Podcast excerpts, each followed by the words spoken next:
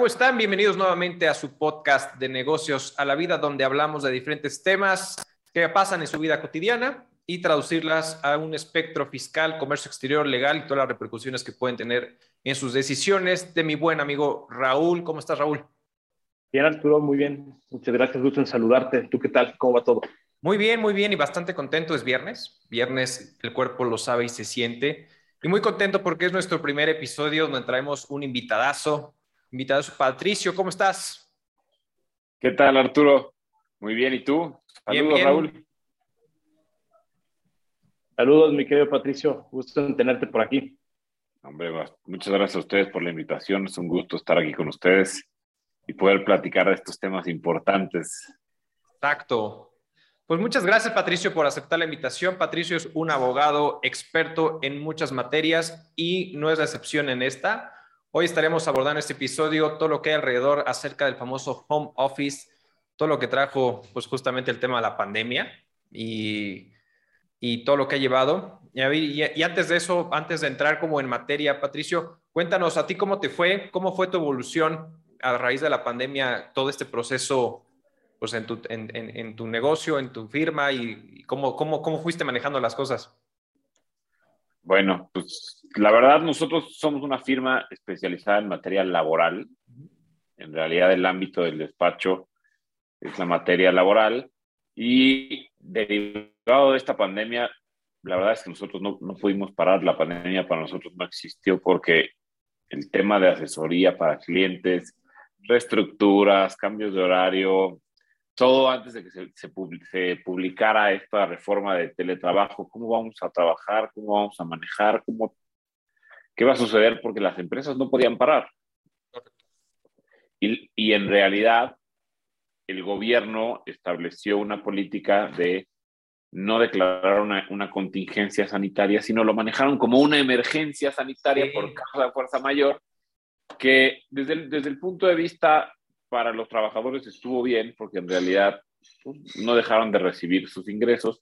Para las empresas fue una postura totalmente distinta, porque muchas veces no pudieron trabajar y tenían que seguir pagando los salarios.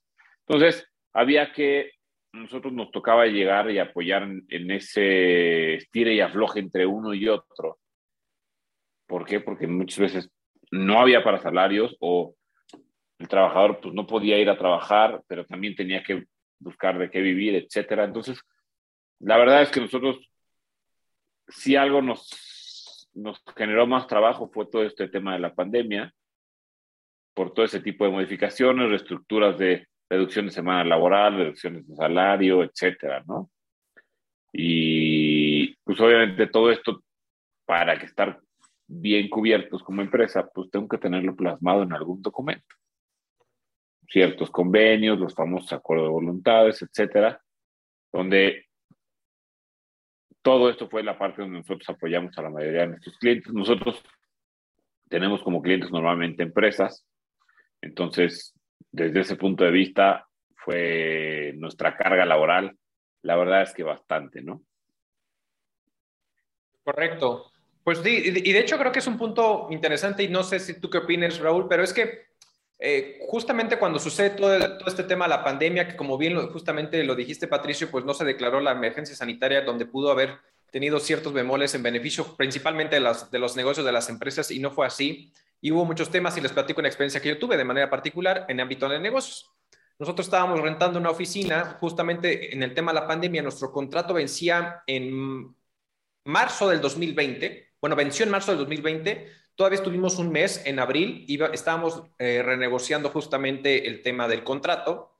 Pero al ver las cláusulas eh, de pena que tiene todo contrato, eh, justamente decía, oye, si tú te atrasas y no pagas dentro de los primeros cinco días del mes, tu pena va del 20%, del, del 20%, ¿no? Lo cual se me hacía algo bastante agresivo. Y aparte me reservo el derecho de dejarte admitir porque era un espacio de, de, de coworking y todo ese tipo de cosas, ¿no? Al final yo le decía, oye, a ver, espérame, o sea, si alguien me va a decir de cierta manera que no puedo hacer uso o goce del inmueble que estoy utilizando, que te estoy rentando, pues será un juez y ya me tendrás que demandar de cierta manera si, si, si estoy incumpliendo en el contrato. Pero al final el tema de la pena, yo te estoy diciendo, dame la oportunidad que si bien no puedo pagarlo dentro de los primeros cinco, pero te pago dentro del mes, no me penalices. Pero bueno, el punto es que no se llegó a ningún arreglo y al día siguiente, en cuanto no, no nos arreglamos, sacamos todo y nos fuimos y dijimos, nos vamos a home office. Y ha funcionado, pero no sé, tú por ejemplo, Raúl, ¿qué opinas de esta situación? Porque creo que al principio uno de los puntos importantes es empezaron a ver notas y noticias de las empresas están dando cuenta de la productividad alrededor del home office y etcétera, etcétera. La gente está contenta en estar en casa, no, no pierde tiempos de traslados. ¿Tú cómo lo has vivido cómo lo piensas ahí, Raúl? Yo creo que tiene muchísimas variables, ¿no? Porque depende mucho del tipo de negocio, del tipo de empresa, el giro de la empresa, ¿no? El home office vino a revolucionar, ¿no? La pandemia vino a hacer un cambio drástico y sustancial de cómo se tienen que estar manejando las cosas. Creo que la gente nos hemos tenido que adaptar a trabajar a manera a distancia, pero han generado o he, o he detectado que han habido distintos sucesos o distintas cosas que han eh, se han presentado durante el home office y creo que la primera de ellas es el burnout que han tenido los, los, este, los trabajadores, al, menos al principio, cuando iniciaron, porque eran, las jornadas laborales se extendían.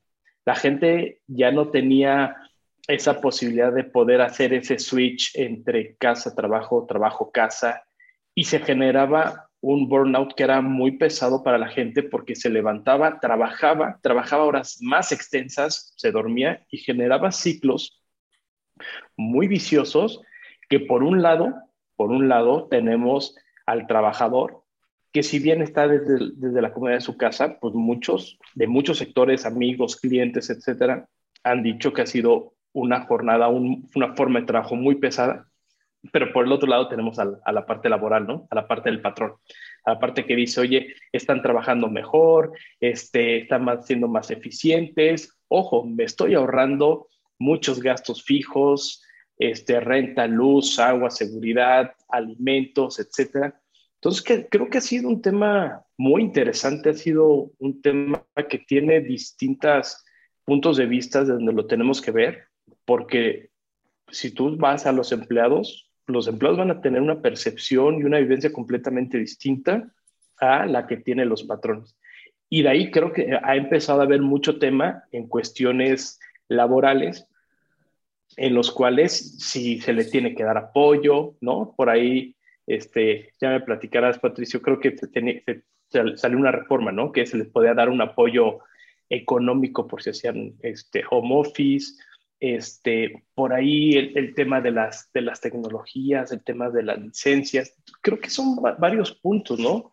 También hay un tema que ojalá que, a ver si a rato lo podemos tocar, que es el tema de la norma. Recuerdan que salió una, una norma, este, creo que tiene que, que ver por el, el, estrés laboral que se puede generar, ¿no? La 035, este, ¿no?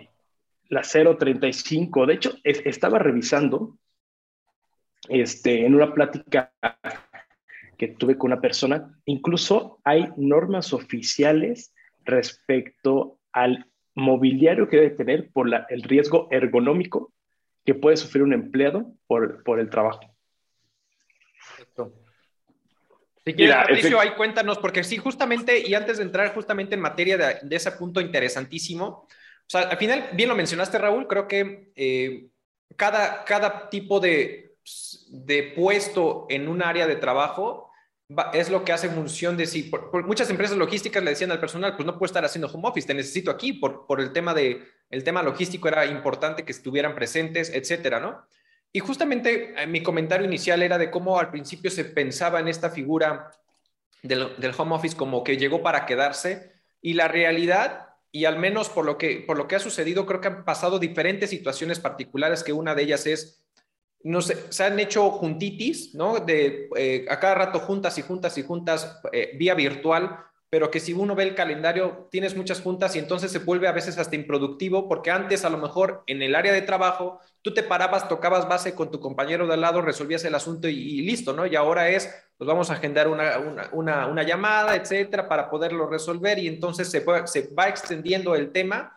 Tan es así que hoy en día, incluso lo dicen, lo dicen eh, las empresas, prácticamente el 5% de las empresas mexicanas, según una nota justamente que, que, vi, por, vi, publicada, es, pues prefieren el home office. Quiere, quiere decir que el otro 95% le está apostando a regresar a las oficinas, a lo mejor, si no de manera total, por lo menos un mecanismo híbrido, ¿no? Donde justamente están haciendo adecuaciones y todo este tipo de cosas.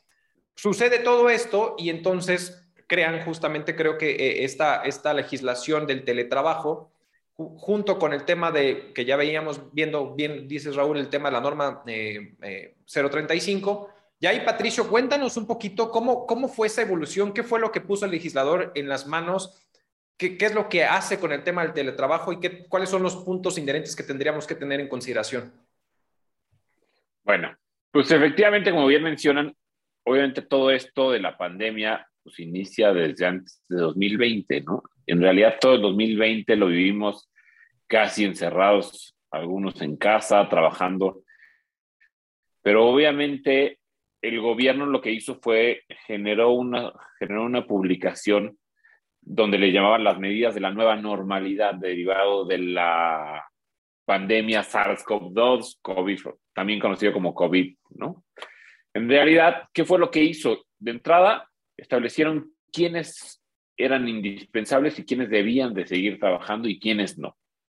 Y a partir de ahí también, independientemente de esa clasificación, pues yo como patrón tenía que hacer una subclasificación de quién sí podía trabajar desde home office y quién no, porque puedo tener en mi empresa personal operativo que en realidad, por más que yo diga, te vas a home office, pues, te voy a pagar para que vayas y te quedes sentado en una silla, porque en realidad tu actividad es es operativa, no es a lo mejor administrativa donde pudiera yo establecerlo, ¿no?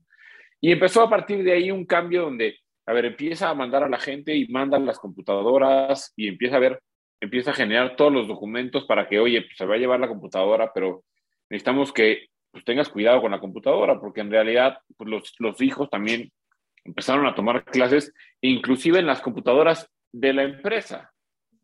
Claro, porque muchas veces podemos ver nosotros o hay personas que están muy cerradas en un círculo y dicen, no, pues que le compren una computadora, pero en realidad muchas, muchas personas no tienen esas posibilidades y empezaba a suceder eso.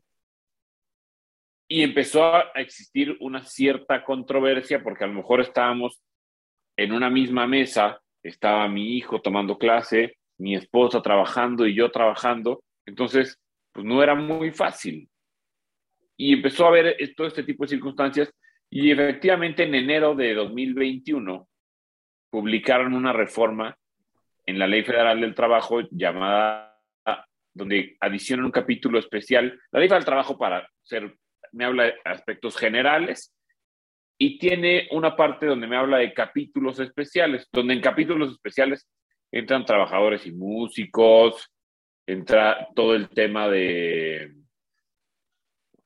por ejemplo, me habla de deportistas, etc. Y en ese capítulo de deportistas, después de, trabajos especiales, me crea esta figura del famoso teletrabajo. Crea a partir del artículo 330A y nos dice qué es teletrabajo.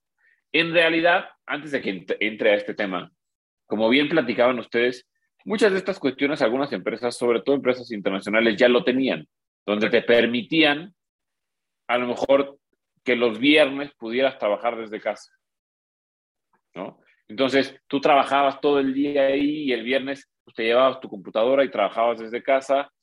O, ¿sabes qué? Pedías permisos y podías, mira, voy a irme de viaje, pero mientras tú sigas trabajando. Entonces, había cierto, cierto tipo de acuerdos donde se permitía este tipo de cuestiones o esa opción híbrida, como bien platicábamos, ¿no?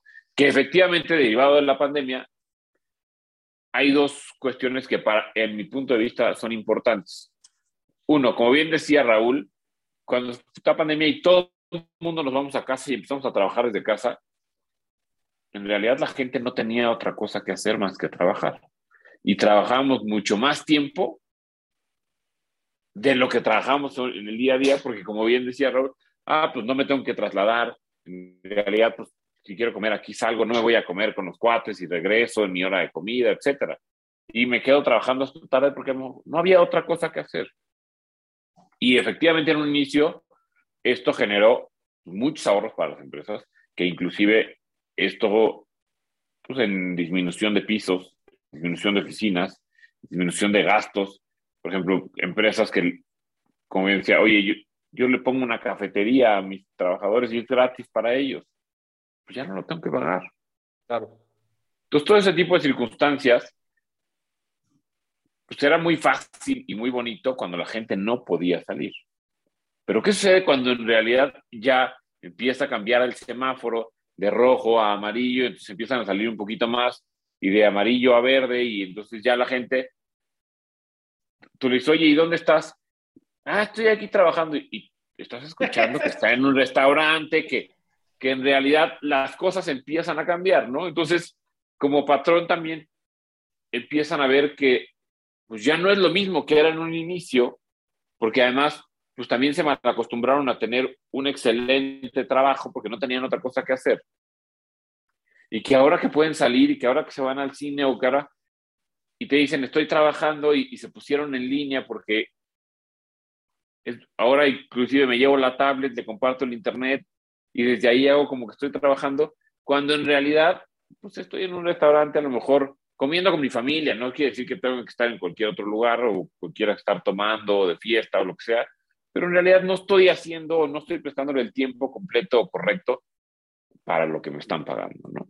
Entonces viene aquí esta reforma de teletrabajo y de entrada, lo que me, no voy a, no voy a ser tan técnico como recitar artículos ni nada, pero de entrada me dice que para que sea teletrabajo, sí me dice, tenemos que utilizar tecnologías de la información y, de, la, y, de la comunicación. ¿no? Y me define que tecnologías de la información se entiende por softwares, computadoras, tablets, este, aplicaciones.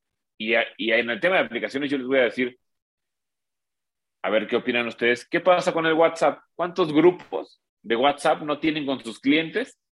Brutal, muchísimo. Donde pueden ser las 10 de la noche y están mandando, oye, ¿sabes qué, Raúl? fíjate que tengo un problema en la aduana y me están deteniendo ahorita la mercancía, ¿qué hago? Claro. Sí, no, claro. Y en ese momento se convierte muy común. Es algo muy común. Oye, Patricio, ahorita tocaste dos puntos muy interesantes. Uno que es, eh, por un lado, esta extensión de, del, tiempo de trabajo que puede tener una persona por, con motivo de home office, sobre todo en la, en la primera etapa de la pandemia, en donde, como bien comentas, estamos en un semáforo rojo y no había tanta posibilidad de estar saliendo. Eh, y poco a poco, de manera gradual, se fue extendiendo o bueno, se fue liberando a donde una persona ya tenía más posibilidad de salir y en algunos casos hacían uso de ese tiempo laboral para hacer otras cosas personales o, como bien dices, simular el, trabajo.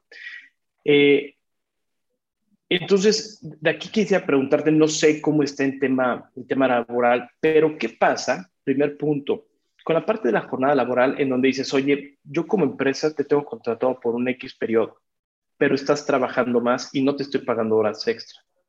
Y por otro lado, ¿qué pasa cuando tú yo como patrón estoy pagando en un horario laboral y no estás haciendo actividades del trabajo porque estás atendiendo eh, un tema personal, porque estás yendo a comer, porque estás Ahorita el, tema de los hijos eh, en, las clases es todo un tema. El primer punto, ¿qué pasa con, esa parte de la jornada laboral? ¿Qué tan flexible es? ¿Qué nos dice la ley? Y segundo, ¿qué pasa cuando una persona está en su horario laboral? Ahorita que está en un esquema de home office o teletrabajo, pero resulta que por decisión propia se sale a un cafecito, a la playa, a comer, está haciendo sus actividades y tiene eh, un accidente o pasa algo, ¿cómo maneja ahí la seguridad social cuando estás fuera del, recinto del trabajo del patrón, pero sí estás trabajando en los horarios, pero fue responsabilidad tuya o decisión propia decir, ok, pues me voy a salir a la montaña si me agarra el internet a trabajar. ¿Cómo, cómo se maneja este aspecto? ¿Cómo lo ve la ley ahorita, la jornada laboral y el tema de seguridad? Mira, la parte de jornada laboral, el, el, capítulo de teletrabajo de manera específica no me menciona nada específicamente de la jornada. Entonces, cuando no, me, cuando no me lo menciona, me voy a la parte general. Y en la parte general me dice que la jornada, cuando es una jornada diurna, es de ocho horas, ¿no? Y pude, el tiempo que tomas para tomar los alimentos, dependiendo.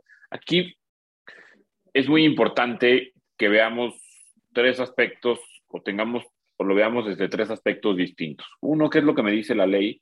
Ah, pues la ley me dice que la jornada máxima diaria es de ocho horas.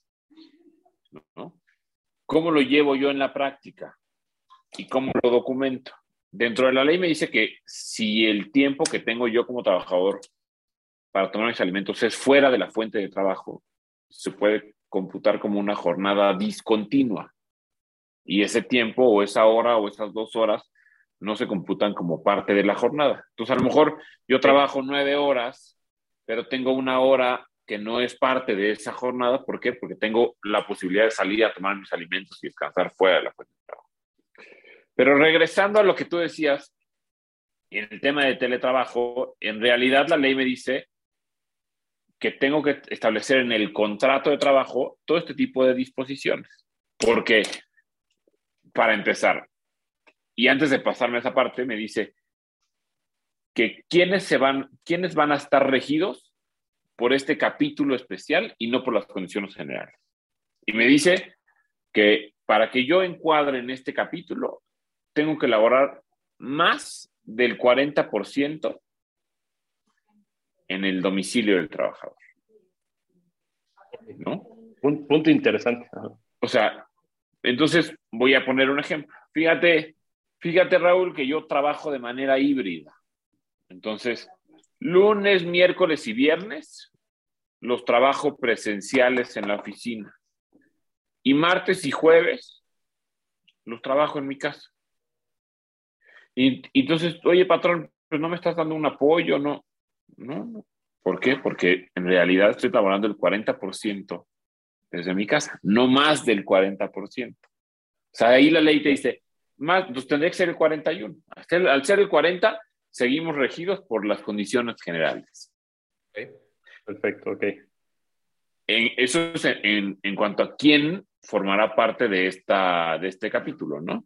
y nos dice que forzosamente tiene que estar plasmado en un contrato, etcétera, y el, el contrato tiene que decir, dentro del contrato yo tengo que establecer, obviamente, las condiciones generales, salario, jornada, que ahorita voy a platicar el tema de la jornada, que es, es muy importante esa parte, las prestaciones de aguinaldo, vacaciones, prima vacacional, pero aquí yo como patrón o como trabajador, tendré que establecer el domicilio donde voy a prestar mis servicios. ¿Sabes qué, Raúl? Yo en teletrabajo voy a prestar mis servicios en mi casa, que está ubicado en tal lugar. ¿Por qué? Porque en realidad el patrón tiene que proporcionarme el equipo y los insumos para que yo pueda prestar mis servicios en esas instalaciones. Y hablando de equipo y los insumos, en una parte del capítulo de teletrabajo me dice inclusive que te tengo que dar una silla ergonómica, porque en realidad lo vivimos muchos. En un inicio, a lo mejor yo porque tienes tu silla en tu casa donde tenías una pequeña oficinita, pero tenías a lo mejor una silla, pero pusiste a tu hijo en la, en la silla del comedor que no es para que estés, o pues tu, tu esposa, o a lo mejor le cediste toda tu esposa tu silla y te sentaste tú en la silla del comedor ocho horas en la... Pues llega un momento donde empiezas con la espalda que ya no la aguantas. Entonces em, empieza, empieza a entrar otro tipo de obligaciones que tengo yo como patrón hacia con los trabajadores de cuidar esas cuestiones de seguridad y salud en el trabajo. Y entran que cuestiones donde yo te entrego como una herramienta de trabajo todo este tipo de cuestiones, computadora, audífonos, este, la silla, escritorio, que les voy a decir que empezó a suceder en la práctica. Empresas que dijeron, ¿sabes qué? Dejo de rentar un piso y con lo que pago de renta del piso de un mes, les compro un escritorio a todos mis trabajadores y una silla ergonómica para que estén trabajando desde casa. Pero ahí entra también, ese, volvemos a ese análisis de, pues, ¿cómo lo voy a supervisar? ¿Cómo voy a tener esas medidas? si tengo los famosos KPIs de cómo voy a verificar si está cumpliendo o no están cumpliendo, etcétera, ¿no? Entonces, empiezan a entrar un, cúmulo de cuestiones que analizar, que revisar, donde pues tienes muchos pros, contras, y a lo mejor para unas personas es muy benéfico, pero para otras no.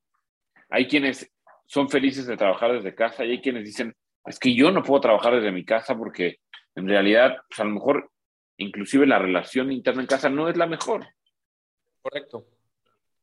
Y ahí, y, oye, Patricio, pregunta, ¿y qué pasa cuando es el propio empleado que quiere trabajar de manera remota? Es decir, e, e, esta situación pasó por una necesidad, ¿no? Por una emergencia sanitaria, urgencia sanitaria. Pero ¿qué pasa cuando el, el obrero dice, oye, ah, yo quiero o yo prefiero trabajar de manera remota? Y el patrón cede por un tema de convivencia, de relación, de políticas, como tú quieras. En automático, de todas maneras, si exceden estas 40 horas, ya se entiende como un teletrabajo, aun y cuando sea decisión del propio, del propio este, empleado el, el haber él solicitado el home office. Así es. Mira, este capítulo de teletrabajo inclusive nos dice en uno de los artículos que para que podamos utilizar esta modalidad de teletrabajo, de manera forzosa tiene que ser de común acuerdo entre las partes. Y al ser de común acuerdo entre las partes, ambas partes tienen que estar de acuerdo, tanto trabajador como patrón. Si el patrón no está de acuerdo, se acabó el... Salvo en los casos de fuerza mayor, como lo que pasó en la pandemia. En caso de fuerza mayor es obligatorio para las partes. Entonces, con la posibilidad, nos dice, que de poder regresar en cualquier momento a las instalaciones. Entonces, yo, si yo como trabajador quiero irme a home office y el patrón me lo acepta, pues ahí está de como un acuerdo. ¿Qué implicaciones tiene para mí como patrón? Pues de entrada que te tengo que dar los insumos para que puedas realizar dentro de tus instalaciones. Pero ¿qué ¿a qué iba yo con lo del contrato? Que justo eso que tú dices, oye, vas a trabajar desde tu casa, pero desde tu casa. No te vas a ir a Acapulco y vas a estar trabajando desde Acapulco, porque por algo es home office. O sea, bueno, en realidad es teletrabajo, que la ley no me dice que tiene que ser desde la casa, ¿eh? La ley me dice que es desde el domicilio que el, Así es, que el trabajador designe dónde va a prestar su servicio. Porque yo como patrón te tengo que proporcionar esos medios, ¿no? Entonces no es como que, a ver, me voy a llevar a cada rato la computadora, la pantalla, la silla, el escritorio a otro lugar. Claro.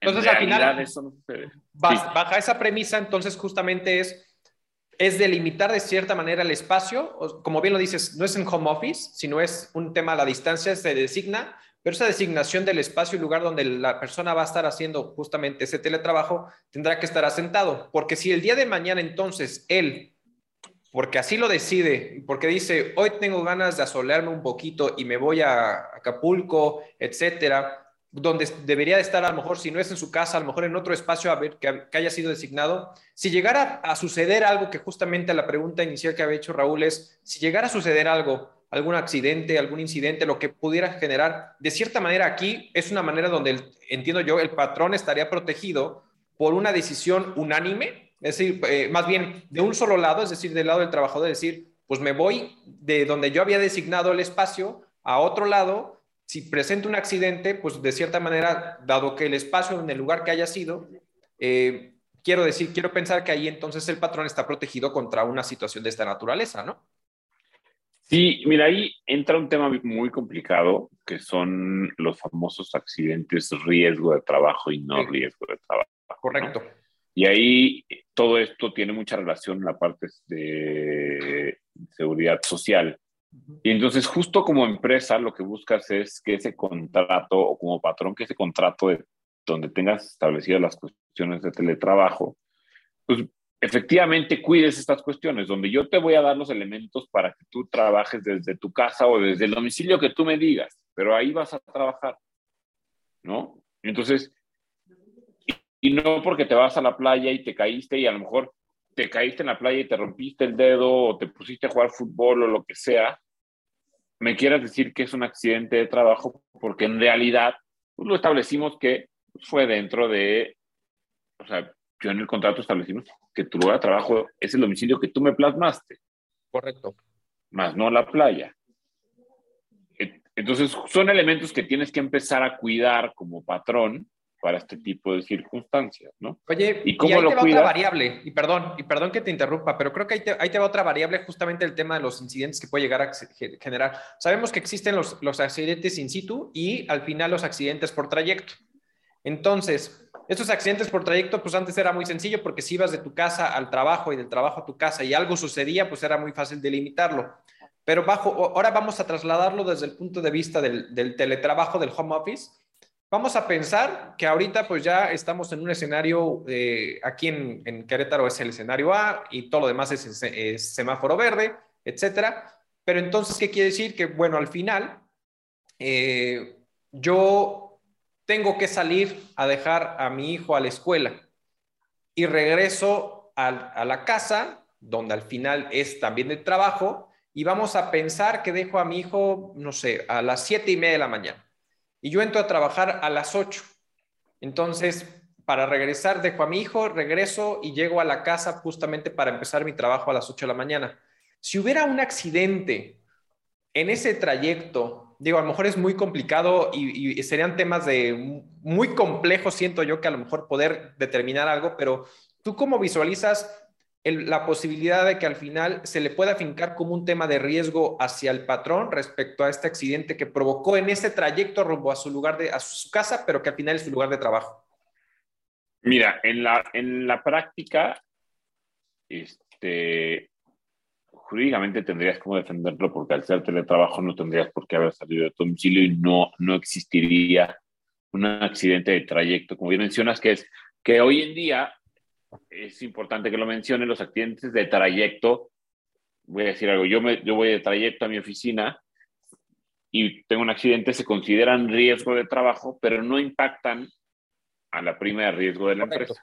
Correcto. Sí, entonces, pero aquí en realidad no habría un, un trayecto porque se supone que estoy trabajando desde casa y la empresa pudiera tener los elementos para defenderse. Pero ¿qué está sucediendo? Que el Seguro Social, en realidad la postura que está estableciendo es si caíste en tu casa, te lo va a considerar como accidente de trabajo para, para ti como patrón. Ahí esa es la postura que está tomando y que va a tomar la Secretaría de, perdón, el Seguro Social para, ¿sabes qué? Me caí en mi casa y estaba en horario de trabajo, por lo tanto, va a ser considerado como riesgo de trabajo. Siempre que se cumplan más de las 40 horas para que se considere teletrabajo. No, más del 40% del tiempo, no de las 40 horas. O sea, en general. Sí, te escucho, te escucho. Sí, o sea, tiene que ser más del 40% para que el supuesto que comentas puede ser aplicable. De otro modo, no sería aplicable porque no se considera teletrabajo.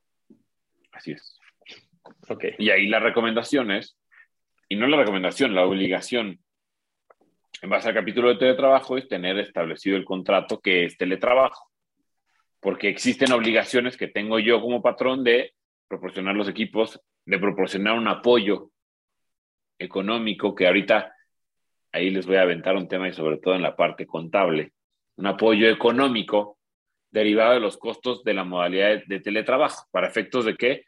De la parte de Internet y la parte proporcional de luz, ¿no? Se supone. Y eh, inclusive yo que eso es muy ambiguo. O sea, es demasiado ambiguo porque no sabes qué, en, qué pues proporción sí, corresponde. ahorita, te explico, ahorita, te explico, cómo pudieras llegar ahí, a esa parte. Y inclusive yo como patrón tengo que llevar un registro de los insumos que le, que le entregué. O sea, tengo que llevar un control y eso es por artículo expreso y tengo la obligación de tenerlo, ¿no? Así como el trabajador tiene la obligación de proporcionarme lo que gasta de luz y lo que gasta de internet para este tipo de actividades. Entonces, eso es, importante manejarlo y revisarlo así. Pero dentro de, dentro de estas cuestiones y obligaciones que tengo que tenerlo por escrito, viene el tema de la jornada. En realidad, en la práctica, lo que se está haciendo es que en la jornada, como yo te decía, ah, pues tenemos un máximo de ocho horas. ¿Qué es lo que están haciendo las empresas? Pues de entrada estoy, estoy haciendo un análisis de a quién sí y a quién no voy a dejar en teletrabajo. Porque hay quienes, pues, como ya vimos, se van a otros lugares y no están cumpliendo con sus actividades, pero hay quienes sí están cumpliendo y siguen funcionando y seguirán funcionando porque en realidad el puesto, la persona, la capacidad, la estructura de la empresa lo permite. Ah, bueno, sigamos con las cuestiones. ¿Qué es lo que voy a hacer? Pues en realidad no voy a estar verificando si entraste a las 8 de la mañana o a las 6 y te fuiste a las 5 de la tarde y tomaste tu hora porque no lo puedo ver. ¿Qué es lo que se está, qué es lo que se está haciendo en la práctica? Se está dando la posibilidad de una jornada autoadministrada por el trabajador, sin exceder de los máximos legales que marca la ley. Entonces, ¿sabes qué, Raúl? Tú tienes una jornada autoadministrada donde tienes que trabajar ocho horas diarias. ¿Cómo te administres? Es tu decisión. Tú sabes si te levantas a las nueve, a las diez, a las doce del día y terminas a las doce de la noche. La decisión es tuya. Tú como obligación tienes cumplir con las actividades encomendadas por el patrón y obviamente en caso de que exista alguna, alguna conferencia, alguna reunión, cualquier situación que yo te solicite que te, que te, que te comuniques o que prendas tu cámara, etcétera, lo hagas, ¿no? Y entonces, eso empieza a ayudar mucho más en la práctica a este tipo de cuestiones y a cuidar ese tema de tiempo extraordinario, porque además de eso, pues, obviamente en el contrato como patrón buscas protegerte y decir, a ver, tienes prohibido laborar tiempo extraordinario, salvo que yo te lo autorice por escrito. Entonces, tú puedes autoadministrar tu jornada, tú eres libre de administrar tu tiempo, pero tú como persona sabes que tienes que cumplir con todos estos aspectos. ¿no? Eso funciona mucho en la práctica. Y a partir de ahora vendrá o han venido muchos cambios en este sentido. Ok. Oye, y, eso, esa parte me queda muy claro y es bastante interesante. Este, y creo que, eh, creo que va a ser un tema, y yo personalmente creo que hay muchos eh, puntos a analizar como para poder eh, llevar un control al respecto en varios, en varios aspectos. Y me gustaría traducirlo e ir y tocar un tema. Nos ha tocado ver justamente el teletrabajo, me tocó ver incluso que hubo personas que, como bien lo mencionaste, se fueron, oye, pues tu, tu empresa estaba en Querétaro, ¿no? En este caso. Y a lo mejor por tema de la pandemia, pues, ¿para qué me quedo? Me regreso a la ciudad de origen con mi familia donde estaban, que se llegaron a ir a que sea Saltillo, que sea este, a, a, a Monterrey, a Guadalajara, donde haya sido pero al final se regresan al lugar justamente donde está su familia, no le ven sentido quedarse solos en casa porque a lo mejor solamente ella estaba sola o solo y pues se regresan con su familia, así que están toda esa parte, ¿no? Entonces hacen ese tipo de situaciones. Hay otros que me ha tocado ver que incluso dicen, bueno, pues, oye, tengo una hermana en Nueva York, ¿no? Y entonces me voy a Estados Unidos justamente a, a trabajar desde, desde allá porque pues al final pues me lo permite la distancia, etcétera, etcétera, ¿no? Ahí bajo esa premisa, eh, creo que hay, muchos temas eh, interesantes que puede ver dentro de la esfera de, la, de, en este caso, del trabajador y del propio patrón de lo que pudiera llevar a generar respecto a este punto. Vamos a aterrizarlo un poquito a, a, este primer escenario que es el tema de si yo me muevo de ciudad, ¿no? Y me voy a otro estado. Y creo que hay un punto interesante ahí. ¿Por qué? Porque al final es, ok, hay un tema de teletrabajo a la distancia, y la pregunta sería, ¿cómo, ¿cómo impactaría eso a los estados? Específicamente vamos a pensar en el tema de en dónde tendrían que estar dados altas en el Seguro Social, es decir, si tendrías que crear una nueva, eh, una nueva, un nuevo centro de trabajo por esa, esa parte que estás ya en otro estado. Y también es el impuesto sobre nómina que cobran los estados, derivado que al final se supone que si la persona está trabajando a la distancia en un estado donde no estabas, pues al final los estados van a decir, cada uno de los estados, oye, pues al final libres y soberanos, tengo el derecho de cobrar el impuesto sobre la nómina de la persona que está dentro de mi territorio, porque aparte está haciendo uso de mis realidades y todo, lo que quieras y mandes, ¿no? ¿Cómo visualizas esa parte y, y, si tú ves un tema que al final estamos todavía muy en pañales para poder eh, regular este tipo de situaciones, ¿no? Yo creo que el gobierno no, no, o sea, no ha visto este tipo de situaciones porque en realidad Aquí vienen otro tipo de cuestiones, como bien dicen las cuestiones fiscales, que ahí el experto, el experto eres tú. Pero en realidad yo, pues mi centro de trabajo, voy a decir algo, es en la Ciudad de México. Y me voy a ir en teletrabajo a Querétaro. Pero yo como tal no tengo un centro de trabajo, no tengo un establecimiento permanente fiscalmente hablando en Querétaro. Correcto. El cual tengo que registrar y tendría que tener mi registro patronal en Querétaro. En realidad, todo mi registro patronal está en la Ciudad de México, porque mi actividad preponderante, mi domicilio está en la Ciudad de México. Por lo tanto, yo registro a, a la gente en mi domicilio. Si él se va y de común acuerdo así lo establecimos, ahí hay una laguna porque en realidad el tema del impuesto sobre nómina te dice que lo tienes que pagar en el domicilio donde, en el estado donde se está prestando el servicio. Exacto, justo por eso era mi comentario, ¿no? O sea, yo creo que al final ahí, eh, ahí cada uno de los estados tendría que hacer esa precisión, porque si bien se está prestando el servicio en un estado, realmente el beneficio no está viéndose en ese estado. Es decir, no lo estás, o sea, lo estás, estás trabajando en ese estado, pero no se está viendo el beneficio ahí, sino en el centro de trabajo que está, en este caso, a lo mejor en la Ciudad de México, ¿no? Entonces, bajo esa pero está esa laguna, o sea, realmente no está expreso cómo, cómo los estados pudieran atacar bajo esta premisa, este particularmente el impuesto sobre nómina, ¿no? Yo lo veo complicado porque inclusive no tengo un establecimiento permanente en ese estado, entonces yo como causante pues, no estoy causando en ese estado el, el impuesto, ¿no? Desde ese punto de vista es lo que es, es mi interpretación. Ahora, me voy un poquito a la parte de, de, seguridad social que decías. Se fue a otro estado.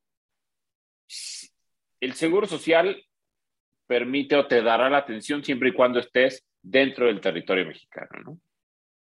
¿Qué sucede? Antes, antes te, avisa, te pedía que dieras un aviso de circunscripción foránea, que afortunadamente lo quitaron porque era una ridiculez. Ya no está. Pero, pero sí, efectivamente, justamente un tema, ¿no? Así es. Hoy en día esa figura ya no está en donde estés te darán la atención, porque a lo mejor si es un accidente de trabajo te van a pedir, presta, mándame una carta de que por qué estabas en tal estado. Ah, pues estaba ejerciendo alguna actividad, me enviaron algún proyecto, lo que sea, simplemente, y le darán la atención al, al trabajador sin mayor problema dentro del territorio mexicano, ¿no? Correcto. Pero me voy a ir al caso que decías tú, se fue a Estados Unidos yo como patrón, de entrada, no te permitiría que te fueras a otro país. Correcto. Porque ahí tiene que ser, como ya vimos, de común acuerdo. Yo como patrón no lo permitiría, porque de entrada yo tendría que tener la obligación de, o sea, de seguir pagando seguro social, aunque tú estés en otro estado. Y tú como trabajador, si te sucede algo allá, no vas a poder venir a reclamarme nada porque estás fuera del territorio. ¿Y qué, seguridad tendrás? Habrá casos donde hay empresas que les dan, ¿sabes qué? Te doy un, un seguro de gastos médicos internacionales, etcétera, pero no todos tienen ese tipo de posibilidades. Exacto. Patricio, y cuando llega a pasar esto, el, supongamos, el empleado, porque así quiere, tuvo una, una, una eh, un convenio con el patrón en el cual va a hacer teletrabajo, eh, nunca va a estar en, posiblemente ni un día va a estar dentro de las instalaciones de la empresa, se trabaja todo de manera remota y él decide irse a otro país. ¿Existe algo en la ley en donde obliga al, al, trabajador notificar su cambio de residencia? O, supongamos, igual se va por un periodo de un mes, dos meses, o sea, ni siquiera pensemos que se vaya a vivir se va por un periodo vacacional porque quiere la experiencia de verano o lo que tú quieras, pero se va en un periodo relativamente corto. ¿Hay algo que obligue al trabajador notificar al patrón? Mira, ahí en la ley no. En la ley lo que nos dice es que tenemos que establecer cuál va a ser el domicilio donde vas a prestar tus servicios. Entonces, en el contrato de trabajo yo te pongo que tu domicilio, el único domicilio donde podrás prestar servicios del trabajo es tal. Entonces, si tú te vas a otro domicilio, tú como trabajador estás incumpliendo con tus obligaciones. Ok. Yo creo que ahí hay un tema bastante interesante y, complicado. Como bien lo dijo Patricio, creo que al final es, eh, primero lo prohibiría, porque creo que hay, un, hay varios, varios temas alrededor de, esa primer premisa, de esa premisa de que si se va al extranjero. O sea, al final hay muchos países, y en este caso Estados Unidos, que de entrada, si tú te vas a trabajar, o sea, tú en Estados Unidos, tú con tu visa B1, B2, que al final es turismo y negocios, es, tú puedes ir al territorio eh, estadounidense a negocios, pero es simplemente a juntas, convenciones, congresos, etcétera, pero no puedes ni trabajar ni recibir un pago estando en territorio estadounidense justamente por las situaciones que tú hagas allá. Entonces, en un momento dado, si ese trabajador se va a Estados Unidos, pues estaría cometiendo una ilegalidad porque su propia visa, es decir, el peor escenario que le puede pasar al trabajador es que le quiten su visa, lo deporten y vámonos, porque no tendría una visa especial para el trabajo. Entonces, en un momento dado, si dice, oye, me voy a, yo, yo me acuerdo con mi trabajo, mi, patrón eh, en México poder poner mi domicilio del teletrabajo en otro país, que a lo mejor lo acuerdan, pero va a tener ciertas implicaciones que van a tener que atacar para saber si la legislación de aquel país permite justamente ese tipo de actuar. Porque ya vimos, en el caso de Estados Unidos es ilegal y no lo podría estar ejecutando, ¿no? Y entonces podría estar teniendo un conflicto. Ahora bien, ¿qué pasa desde el punto de vista fiscal? porque al final es, si se llega a ver, o sea, imagínate si hubiera decidido desde marzo, abril, mayo del 2020 a irse a otro país, pues de cierta manera, ya por la, propia temporalidad, por el tema de centro de interés vital, de cierta forma que, pudo haber tenido de manera particular el trabajador durante todo ese tiempo, pudiera estar ya más bien residente del otro país como tal, y entonces se complica completamente la situación porque entonces los pagos por sueldos que le estuviera haciendo el patrón en México a ese trabajador que ya está en el extranjero y donde el, otro estado, en el otro país, tuviera el derecho de cobrar respecto a ese pago, porque pues prácticamente para él ya pudiera ser residente de aquel país, se pudiera ver un tema de complejidad en materia fiscal y que tendríamos que tener muchos acuerdos. Es lo que sucede con los expatriados. Al final los expatriados hay que tener mucho cuidado con esas situaciones para cómo piramidar, a veces está el famoso eh, impuesto hipotético para poder eh, llegar a un, a un acuerdo de, determinación de impuestos en base a lo que venía pagando en aquel otro país, ¿no? Pero creo que hay muchos puntos alrededor de todo esto, ¿no? Y Arturo, y, y, pensando, suponiendo, en este supuesto que comentas, ¿no? Vámonos primero al tema fiscal, ¿no? En el tema en donde vámonos con Estados Unidos, que es lo, lo tenemos más cercano, que tenemos un acuerdo de, de reconocimiento en materia fiscal para la no doble tributación. Aquí sabemos que el empleado, el responsable de pagar los impuestos por parte del empleado es el patrón. Correcto. El patrón es el que retiene a través de su nómina y termina enterando todos los impuestos correspondientes y hace las aportaciones correspondientes. En Estados Unidos, si nos vamos al tema directo sobre la fuente de riqueza, pues entendería que la fuente de riqueza la está generando allá, ¿no? Porque allá está haciendo la actividad que le está generando un ingreso. Y que tendríamos que ver para Estados Unidos cómo se comporta cada uno de los países, de los estados, porque tienen normatividad distinta. Pero digo, para si no hacerlo tan complicado, vámonos, ¿qué pasaría un tema de no doble tributación? ¿La responsabilidad caería sobre el patrón para tener que estar haciendo como alguna declaración adicional o cae directamente sobre la persona que está generando la riqueza? prácticamente la responsabilidad. si vas a comentar algo, adelante Patricio, por favor. Yo creo que va sobre la persona, porque en realidad es, es, muy similar al ejemplo que decíamos de yo no tengo un establecimiento allá y no, no soy obligado a esas cuestiones. Y ahí, como bien dices, habrá que verificar el tema de las legislaciones de cada uno de los países e inclusive de cada uno de los estados, porque también es importante comentar que hay países con los cuales México tiene convenio para efecto de este tipo de de actividades, porque voy a decir algo, con España se tiene un convenio para efectos de seguridad social que si trabajaste allá, te lo y es el único país con el que tenemos ese convenio de manera particular. Entonces, son aspectos importantes y cada caso en particular, pero yo creo que la obligación en ese caso en particular, como decías, es del trabajador, no de la empresa. Correcto. Y es, y es correcto, porque justamente aquí, y, y, acotando un poquito la situación, vamos a pensar qué es lo que nos espera justamente para el 2022. Dentro del 2022, dentro del tema de la residencia fiscal, hay unos puntos interesantes que hubo, algunos cambios que precisó la, justamente la legislación del Código Fiscal, que es, se entenderá que eres residente, eh, residente mexicano si eres nacional mexicano. Es decir, prevalece tu nacionalidad respecto a tu residencia fiscal en México, ¿no? Entonces, en un momento dado, la persona se va a, otro país a ejecutar su trabajo. De entrada, para efectos del Estado mexicano, la persona será residente mexicano, ¿no? A menos que presente su cambio de aviso de residencia fiscal. Y sabemos que justamente para aplicar a veces convenios para evitar la doble tributación hay que cumplir las formalidades de tu legislación local para poder hacer uso, para poder aplicar esos famosos beneficios. Pero de entrada, bajo este supuesto de manera particular, si no presenta aviso de cambio de residencia de cierta forma, la persona sigue residente, eh, residente mexicano para efectos eh, del país, ¿no? Y el patrón tendrá que hacer su entero de impuestos de la manera cotidiana como tal. El perjuicio va a estar en cómo aquel país, al percatarse de esa situación, pudiera actuar sobre la persona, ¿no? Decir, oye, a ver, me estás ejecutando aquí, chamba. Vamos a pensar que no es en el caso de Estados Unidos. Si hubiera otro país que le dice, a mí no me importa que tú hagas eh, trabajo dentro de mi territorio y te esté pagando otro, y de cierta forma, pero a lo mejor para efectos fiscales cambia completamente la situación y te va a decir, venga para acá, porque también aquí tienes que pagar impuestos, dado que vives acá, ¿no? Entonces, y ahí es donde se puede llegar justamente la complejidad, pero de, cierta forma, de, de entrada, como bien lo menciona Patricio, es el trabajador es el primero que tendría que estar ejecutando los cambios inherentes y una vez ante esos cambios, si el patrón ya, ya vería si en un momento dado esos sueldos y salarios se los paga bajo el título quinto, que es residente del extranjero,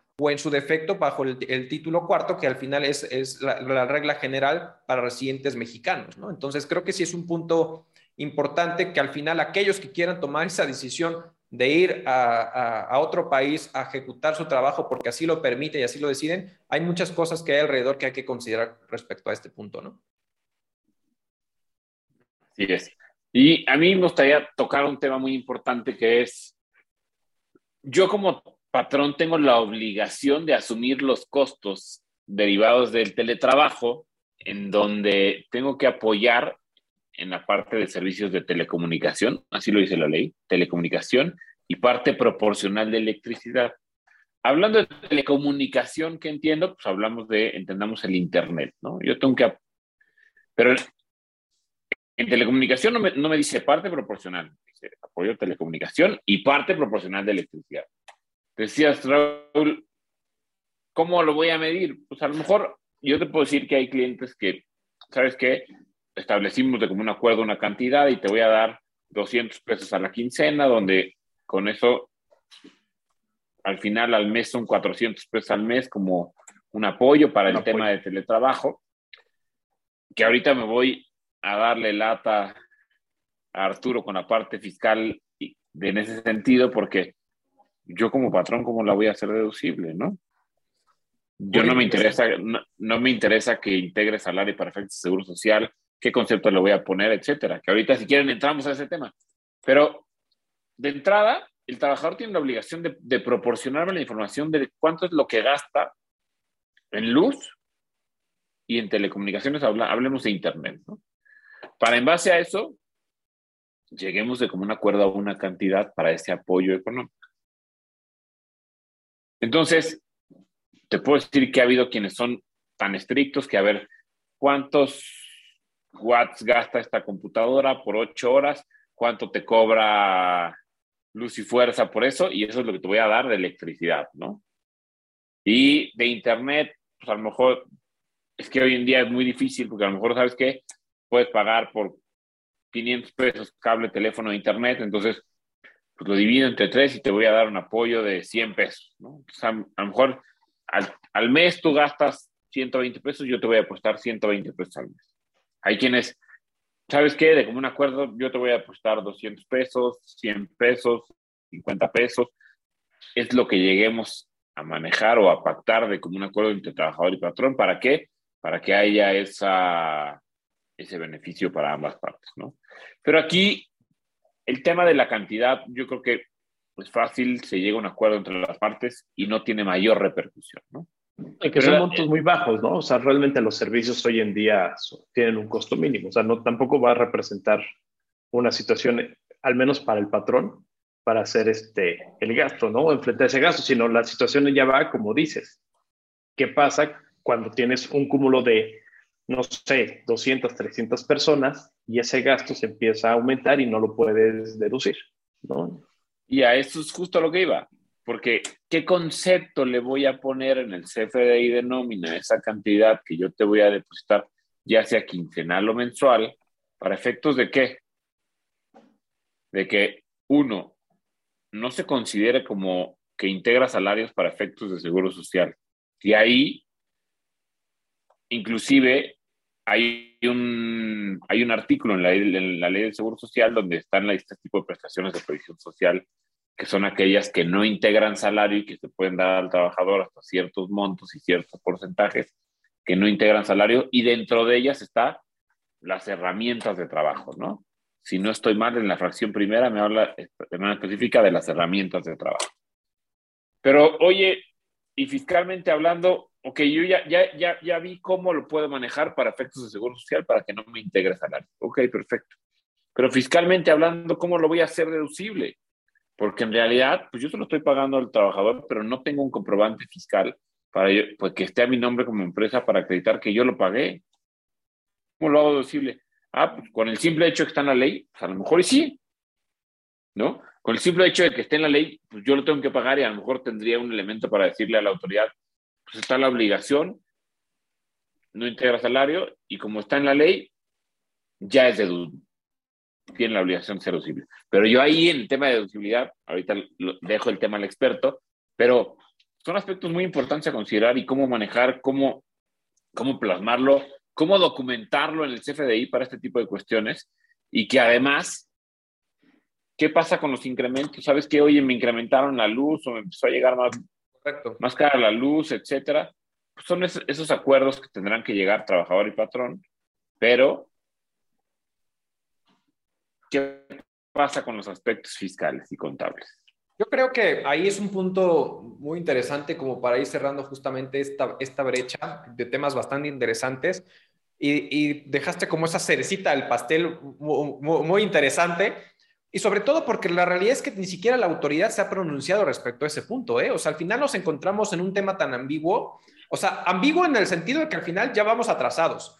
¿no? Que ya vamos a estar regresando a una, una normalidad distinta a la que teníamos, pero que pareciera que regresamos a como estábamos antes, ¿no? A, vénganse a trabajar a sus oficinas, etcétera, etcétera.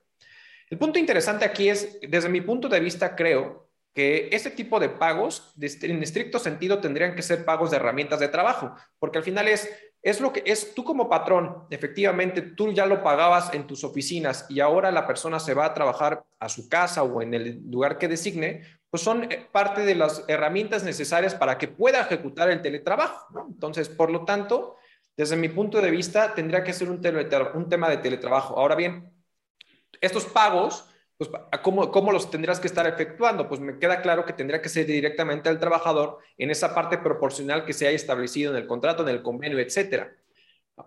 Y una de las premisas que te dice justamente la ley impuesto sobre la renta es será deducible siempre y cuando cuentes con el comprobante fiscal, con tu nombre, tus datos, etcétera, etcétera, lo cual no va a suceder porque pues el, recibo de la luz, el recibo del, internet, etcétera, etcétera, pues están al nombre del trabajador o de algún tercero si es por arrendamiento, etcétera, ¿no? O sea, hay muchos factores que van alrededor, entonces por lo tanto no lo vas a conseguir. Y, y entonces ahí sería eh, un gasto que es estrictamente indispensable, ¿no?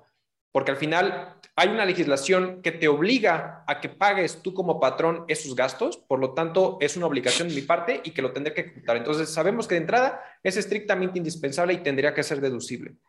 Ahora bien, ¿cómo lo tendría que hacer? Creo que al final, bajo esta premisa, tendría que ser a través del CFI de nómina para el trabajador. Pero el punto donde yo digo que no se ha pronunciado la autoridad es que ese pago, hay un nodo, hay un concepto que se llama eh, otros pagos, justamente en el, en, el, en el CFDI que es donde pudiera encajar este tipo de pagos, pero donde yo creo que la autoridad no ha, no ha plasmado alguna posición es ese tipo de pagos que tú les hagas al trabajador, en ningún momento tendrían que ser acumulables para el trabajador y tendrían que ser deducibles para el patrón.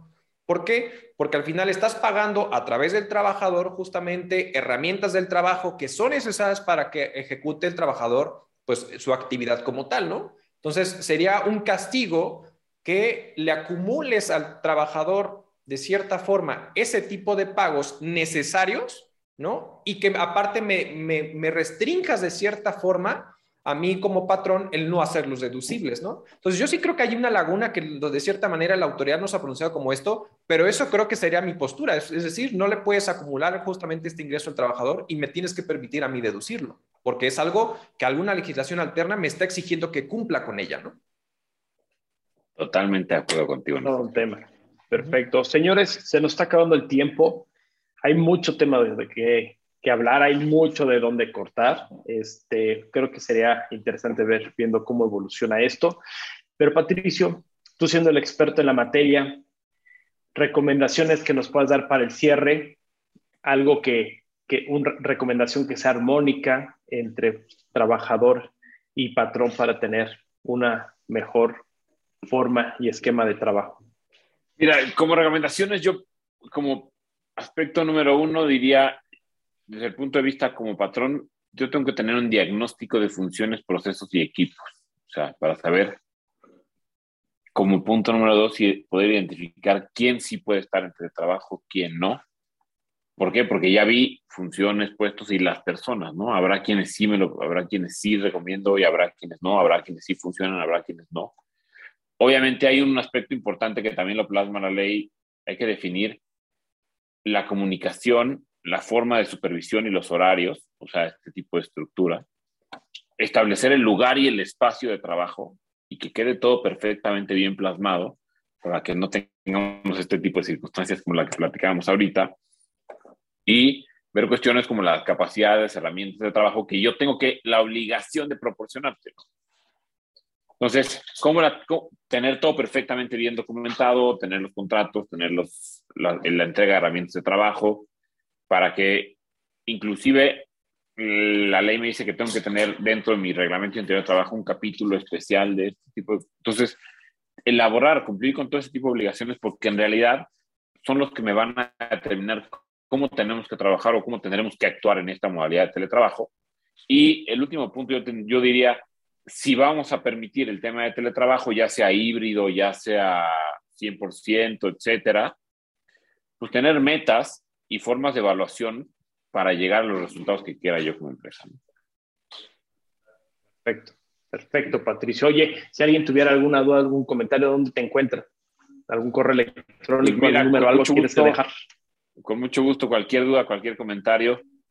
El despacho es Gleason Abogados SC. Nuestra página es www.gleasonabogados.com. Gleason es con doble E, G, L, E, S, O, N, abogados.com. No te preocupes, de todo lo vamos a poner para todos los que nos siguieron justamente en el episodio, vamos a poner en la descripción los datos justamente de Patricio para que cualquier situación con mucho gusto lo puedan, lo puedan abordar y les pueda generar todo esto. Pues muchísimas gracias Patricio, Raúl, muchísimas gracias a todos ustedes que nos hicieron favor de seguirnos, apoyarnos, síganlo haciendo, estamos en todas las plataformas de audio, ya saben, también nos encontramos en YouTube, denle la campanita, píquenle a todos los botones que encuentren ahí, suscríbanse, compartan y pues muchísimas gracias a todos. Muchas gracias, Patricio. Muchas gracias, Raúl. Hombre, gracias, a ustedes por la invitación. Un gusto, que tengan un buen día. Un abrazo. Igual, cuídense. Hasta luego. Bye.